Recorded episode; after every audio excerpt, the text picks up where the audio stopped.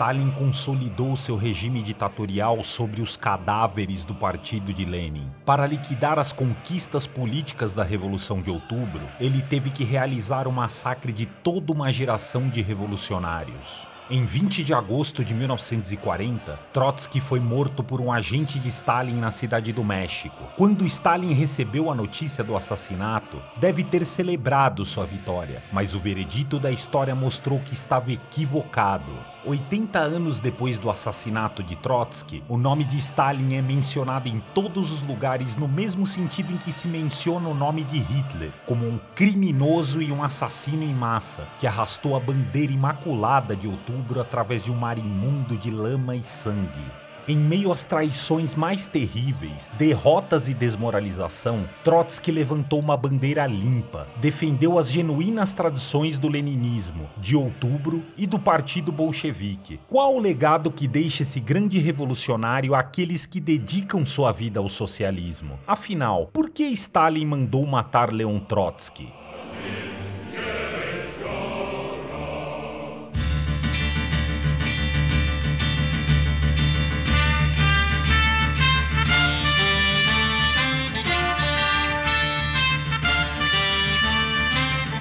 Você está ouvindo o podcast da esquerda marxista.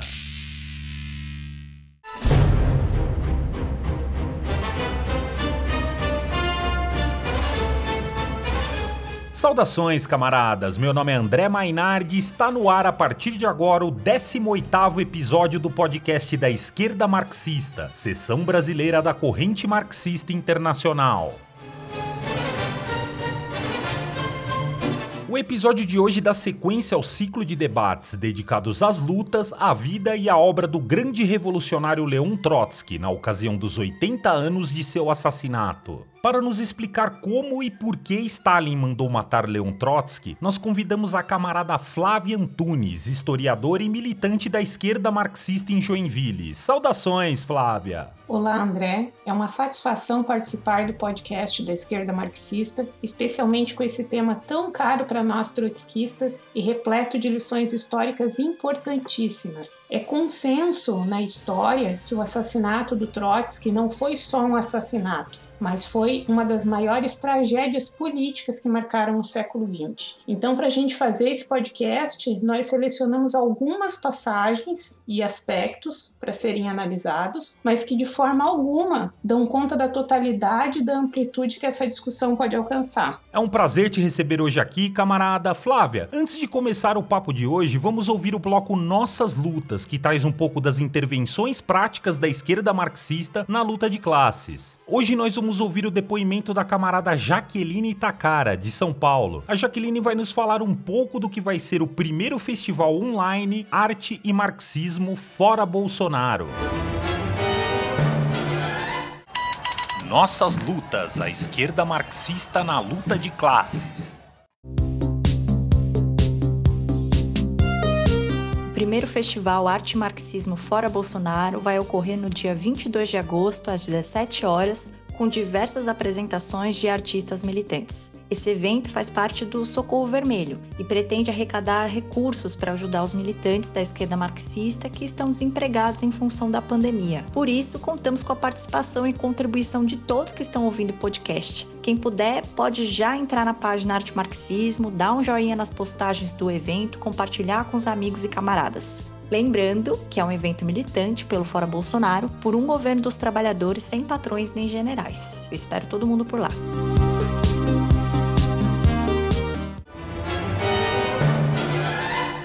Retomando aqui, Flávia, no início de 1923, Trotsky lançou a plataforma da oposição, baseada na defesa dos princípios leninistas da democracia operária e do internacionalismo proletário. Que princípios eram esses e qual foi o papel da oposição de esquerda na União Soviética e fora dela? Então, a oposição de esquerda, ela surge de um combate contra a linha econômica do partido para o Estado soviético e contra o processo de restrições à democracia interna do partido Esse grupo ele passa a combater o bloco hegemônico da direção do partido, chamado de Troika, composto por Stalin, Zinoviev e Kamenev. Então, resumidamente, esse é um contexto político em que surge a oposição de esquerda com base nos princípios de Lenin, é, onde Trotsky organiza um, um agrupamento político dentro do partido, que vai ser a única tendência que vai apresentar um programa alternativo à burocracia stalinista. Por quê? Porque vai defender o fim dos privilégios dos burocratas, defender a democracia operária no Estado e a democracia interna no partido. E justamente por isso,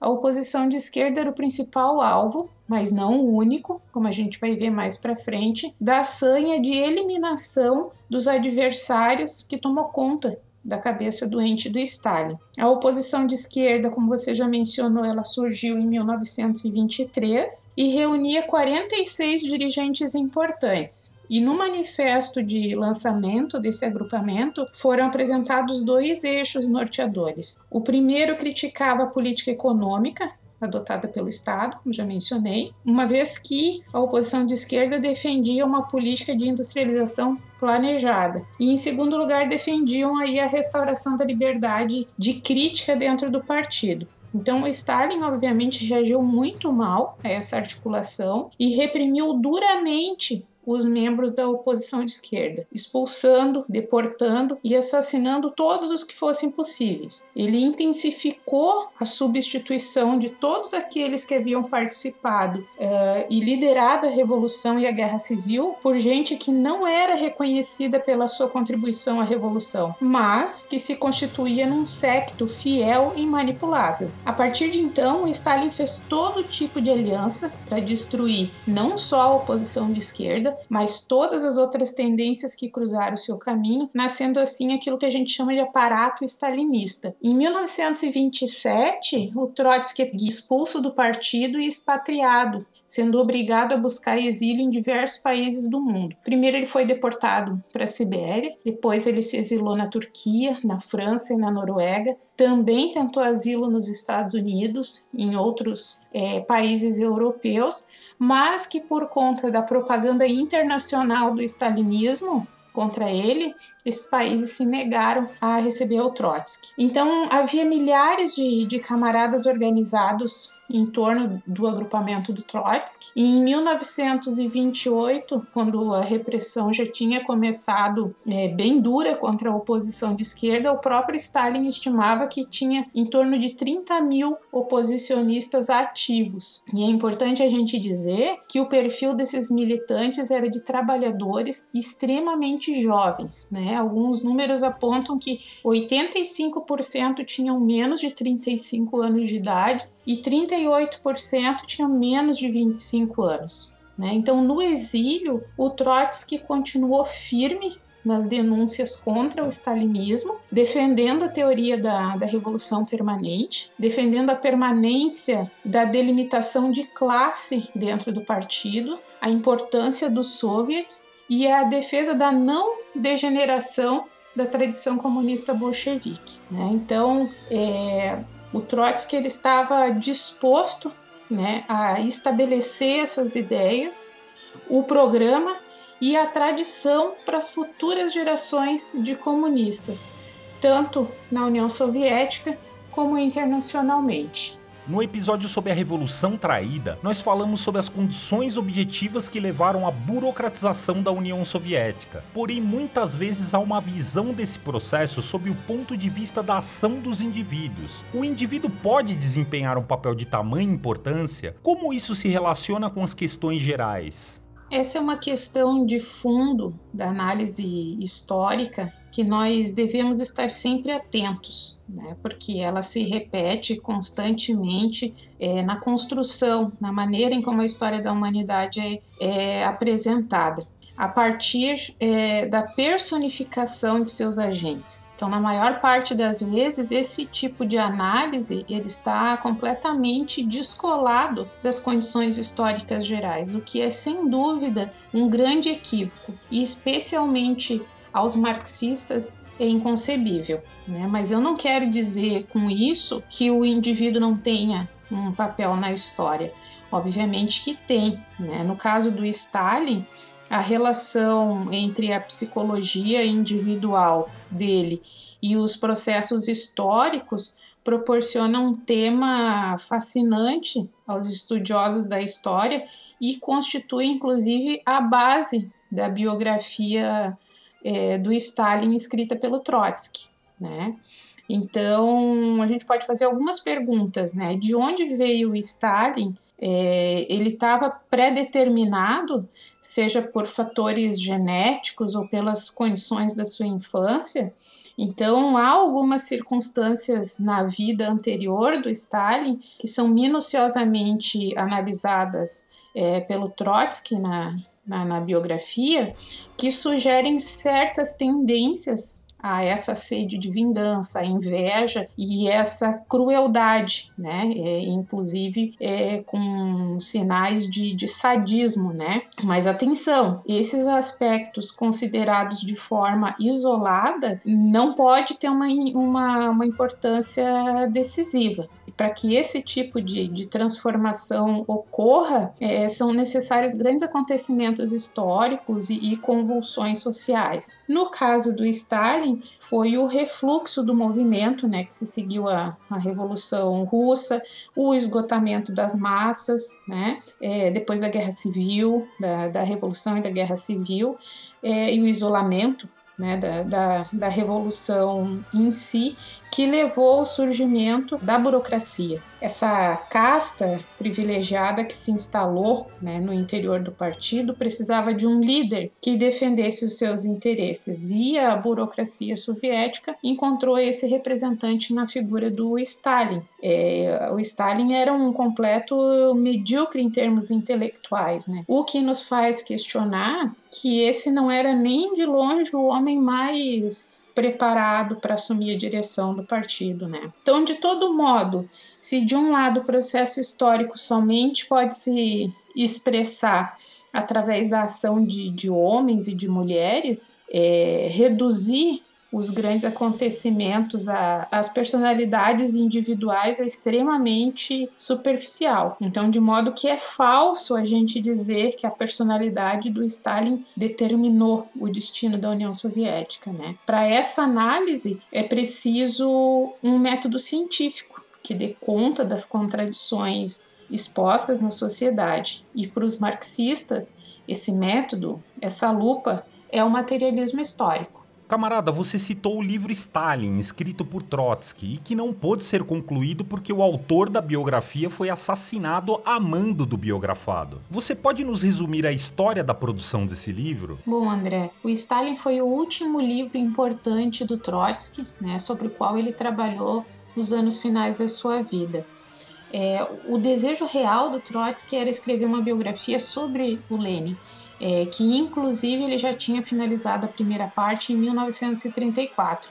Mas em 15 de fevereiro de, de 38, um dia antes do assassinato do filho dele, Leon, Sedov, em Paris, ele foi abordado pelos editores da Harper e Brothers, que ofereceram a ele uma, uma, uma quantia de 5 mil dólares para escrever uma biografia sobre Stalin.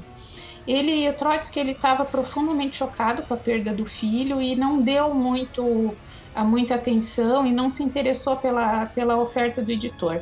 Só que, pressionado pelas questões financeiras, ele acabou aceitando a proposta. É importante a gente dizer também que, por meio da espionagem, o Stalin recebia diariamente relatos e os textos e os escritos do Trotsky antes mesmo deles serem publicados, né? E isso incluía a biografia que o Trotsky estava escrevendo. Obviamente que a essas alturas esses escritos eles deviam incendiar essa obstinação doente do Stalin pela cabeça do Trotsky, né? É, enquanto o Trotsky trabalhava no livro, o manuscrito de cada capítulo, é, originalmente ditado em russo, era traduzido para o inglês por Charles Mulamut. Após o, o, assassinato do Trotsky, os manuscritos inacabados, é, sob a orientação da editora, eles foram todos entregues ao Malamute, não somente para tradução, mas também para editar é, a obra para publicação. A partir daí, o Malamute, que já não gozava da confiança do Trotsky por situações anteriores, ele passa a intervir literalmente nos escritos originais e faz alterações grosseiras e distorções históricas eh, deliberadas no, nos manuscritos, né? É, enfim, essa edição com as, as distorções que claramente contradiziam a linha política do Trotsky foi finalizada mas isso é sob os protestos da companheira do Trotsky, Natália Sedova, e do neto, o Esteban Volkov. Né? Então, só em 1946 o livro foi finalmente lançado. Isso depois de algumas é, tentativas e recuos desse lançamento, porque haviam muitos interesses políticos e econômicos envolvidos nessa obra. É, passados mais de 70 anos, os escritos do Trotsky chegaram é, às mãos de um dos editores ingleses desse projeto mais recente, o Rob Swell, é, que vai a Harvard e toma contato com esse riquíssimo conjunto da, da coleção é, documental do Trotsky, especialmente que se refere aos arquivos do, do livro sobre Stalin, né? E haviam muitas caixas, recortes de jornal, é, vários materiais que foram traduzidos para o inglês, mas não foram utilizados na, na edição final do livro, né, incluindo rascunhos originais. E esses manuscritos revelavam é, o método detalhista e rigoroso da escrita do Trotsky, né, junto ao material escrito à mão é, se encontrava uma cópia datilografada com vários sublinhados né, em lápis vermelho é, várias adições também estavam coladas no texto, né? E havia inúmeras linhas escritas pelo Trotsky mudando a ordem das frases, né? E aí é, denunciando o método meticuloso dele de atenção aos detalhes. Então, o grande trabalho dos novos editores é, consistiu em restaurar ao máximo possível o texto original, né, removendo as intromissões e as omissões políticas do Malamute. E esse foi um dos trabalhos mais é, complicados, né? Então, quando finalmente esse trabalho foi publicado, em 2016, foi possível compreender na prática a vontade da viúva do Trotsky, a Natália Sedova, de exorcizar do texto todos os traços das interferências é, do Malamute. Então, a história da construção dessa biografia por si só, ela renderia um outro livro, né? É, de forma que é fundamental a gente conhecer e estudar essa obra para entender que a crítica que o Trotsky faz ao Stalin e ao stalinismo é por direito próprio uma obra clássica do marxismo. É sabido que Stalin não perseguiu e matou apenas seus opositores, mas membros da própria burocracia morreram nos gulags ou foram fuzilados. Como isso aconteceu? Pode nos dar alguns exemplos? Então, André, esse período do terror stalinista também ficou conhecido como o Grande Expurgo e vem acompanhado dos famosos processos de Moscou. O objetivo primeiro do Stalin era eliminar o partido de Lenin, e para isso ele forjou o julgamento dos principais líderes da Revolução de Outubro. Essa ação ela se deu mais ou menos entre 1934 e 1937, onde foram julgados e executados, por exemplo, Zinoviev, Kamenev, Piatakov e muitos outros acusados em geral de traição. É, as confissões elas eram arrancadas sob todo tipo de tortura, é, e não eram raros também os fuzilamentos em massa. E inúmeros familiares desses dirigentes também foram executados. É, os registros que se referem ao terror stalinista contam que o Stalin eliminou tanto a primeira quanto a segunda geração de revolucionários. Né? Então, como já havia mencionado antes, muitos jovens além da velha guarda bolchevique, foram executados, né? E, inclusive membros da própria burocracia, foi o que você questionou. Então conta-se que dos 139 membros do Comitê Central do partido, 98 foram executados. E antigos apoiadores é, stalinistas como Bukharin, Rykov e Tomsky é, também caíram em desgraça. Em 1934, dos 1966 delegados do 17º Congresso do PC, 1.108 foram executados, além de outros milhares do Exército Vermelho. Então, a Polícia Secreta, a chamada NKVD, executou nesse período mais de 800 mil pessoas, isso tirando desse cálculo os que morreram nos campos de, de concentração e que não há registro. É, no contexto geral, havia um descontentamento tanto da população que passava por sérias dificuldades, é, quanto internamente no partido, é, que, embora tomado pelos stalinistas, demonstravam uma instabilidade política. Alguns fatores dessa instabilidade eram relativos à coletivização forçada da terra e nas cidades jornadas de trabalho exaustivas e salários baixíssimos, além da vitória nazista em 1933, que representava também uma instabilidade internacional. E diante desse quadro, inclusive colocava uma guerra é, no horizonte. Então, Stalin precisava acabar com qualquer instabilidade interna que houvesse, e para isso ele seria capaz de eliminar qualquer um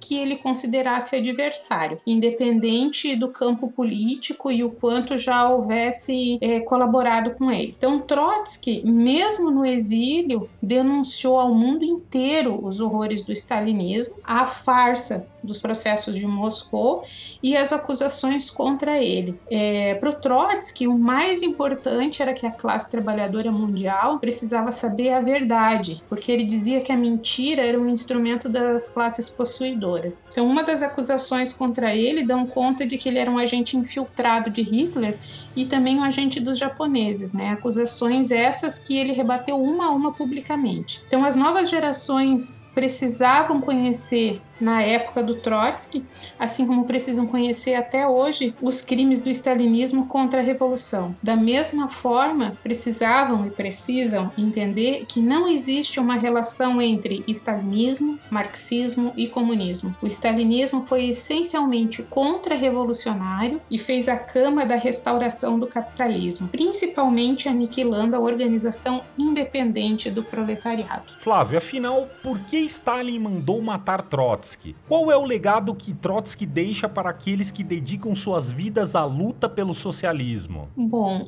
conforme nós vimos, eh, no combate organizado a partir da oposição de esquerda do Trotsky, o stalinismo foi denunciado publicamente em relação a todas as suas atrocidades e desmandos, né?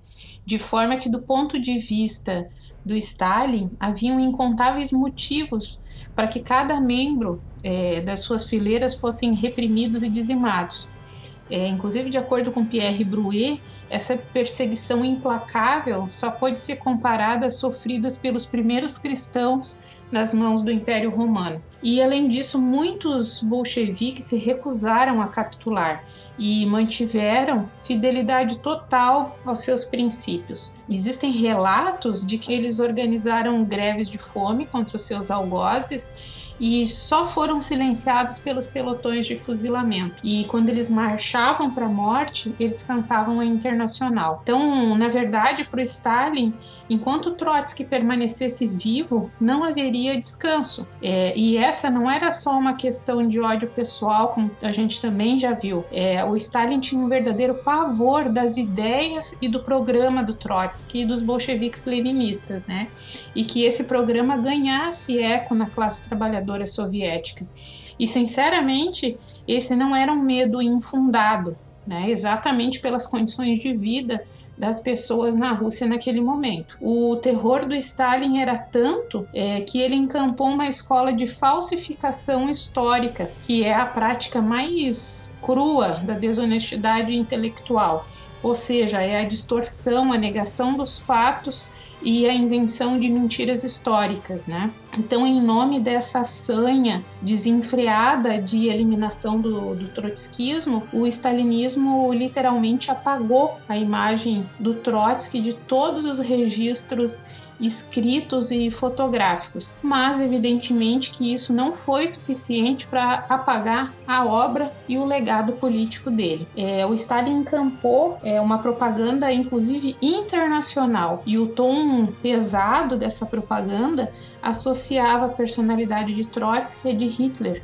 afirmando que o Trotsky era extremamente violento.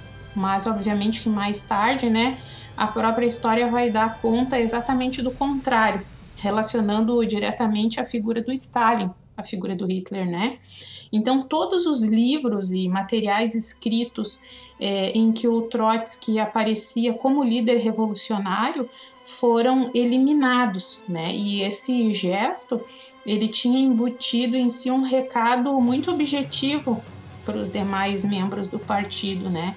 É, que é de que não falassem mais sobre determinados é, temas e determinadas pessoas, porque isso é, poderia garantir uma punição não só individual, mas para a família, né, de quem continuasse mencionando esses fatos históricos, né.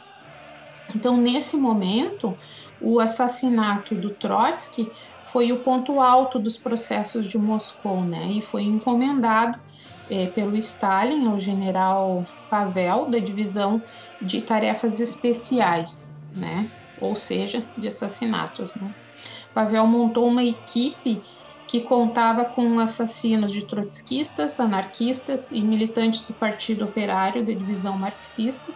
E é, entre esses assassinos né, estavam a Caridad Mercader, que era a mãe do assassino é, do Trotsky. Depois de ter passado é, por vários países, né, o Trotsky e a Natália foram para o México em janeiro de 1937. E em 24 de maio de 1940, o general Pavel organizou o primeiro atentado. Então, nessa ocasião, a casa foi invadida e foram disparados 240 tiros, né?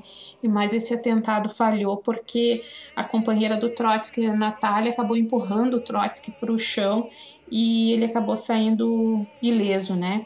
Mesmo com todo esse clima de tensão no ar no México, né, o Trotsky organizava a retomada da Quarta Internacional e a denúncia dos processos de Moscou. Né. Em 39, é, o Stalin havia firmado um pacto estratégico de não agressão com a, com a Alemanha, o que causou uma surpresa e desacordo entre os comunistas do mundo todo.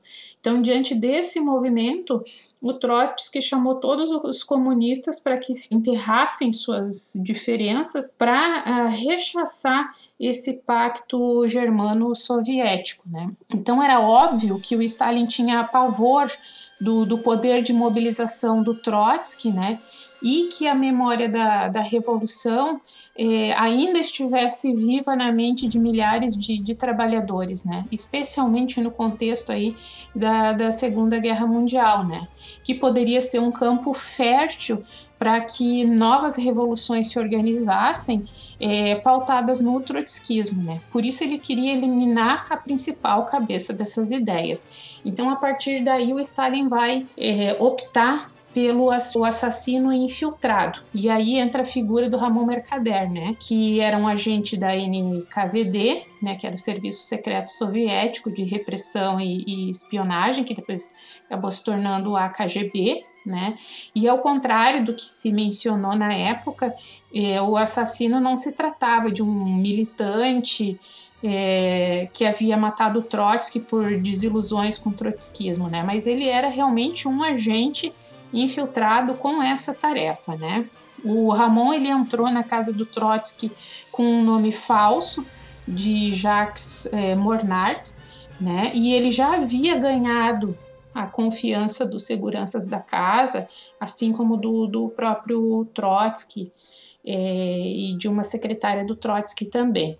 Então, com o pretexto de apresentar um, um artigo é, para o Trotsky, ele entrou no, no seu gabinete e desferiu um golpe, né, com um tipo de picareta na cabeça do Trotsky. Né? O Trotsky ainda gritou, lutou é, com o assassino, mas não resistiu aos, aos ferimentos, né, falecendo em 21 de agosto de 1940, né, é, na cidade do México. É preciso muito mais é, que uma picareta para matar o coração das ideias revolucionárias. O Stalin conseguiu eliminar o seu mais encarniçado rival, mas nem toda a falsificação histórica deu conta de escamotear quem foram os parteiros da Revolução de Outubro e quem foi o seu coveiro.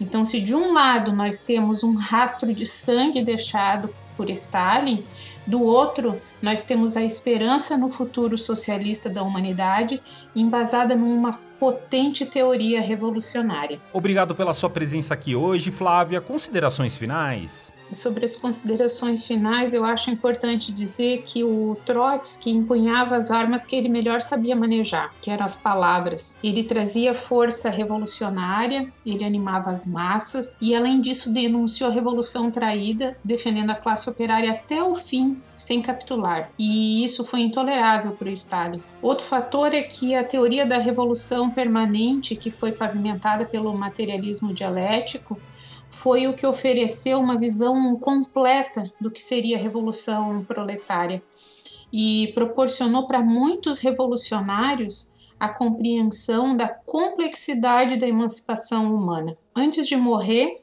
o Trotsky disse: Digam aos nossos amigos que eu estou seguro da vitória da Quarta Internacional.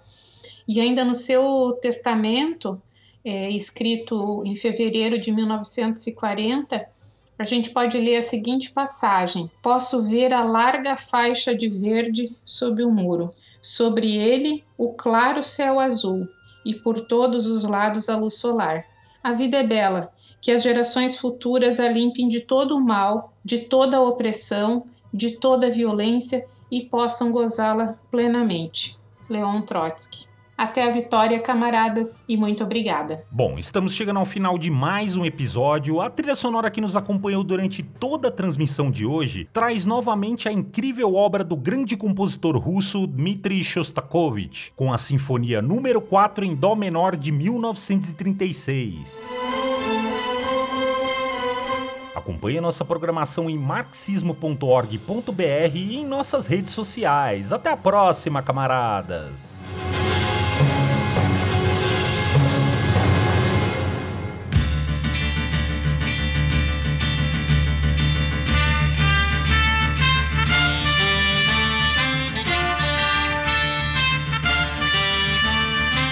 Você ouviu o podcast da esquerda marxista.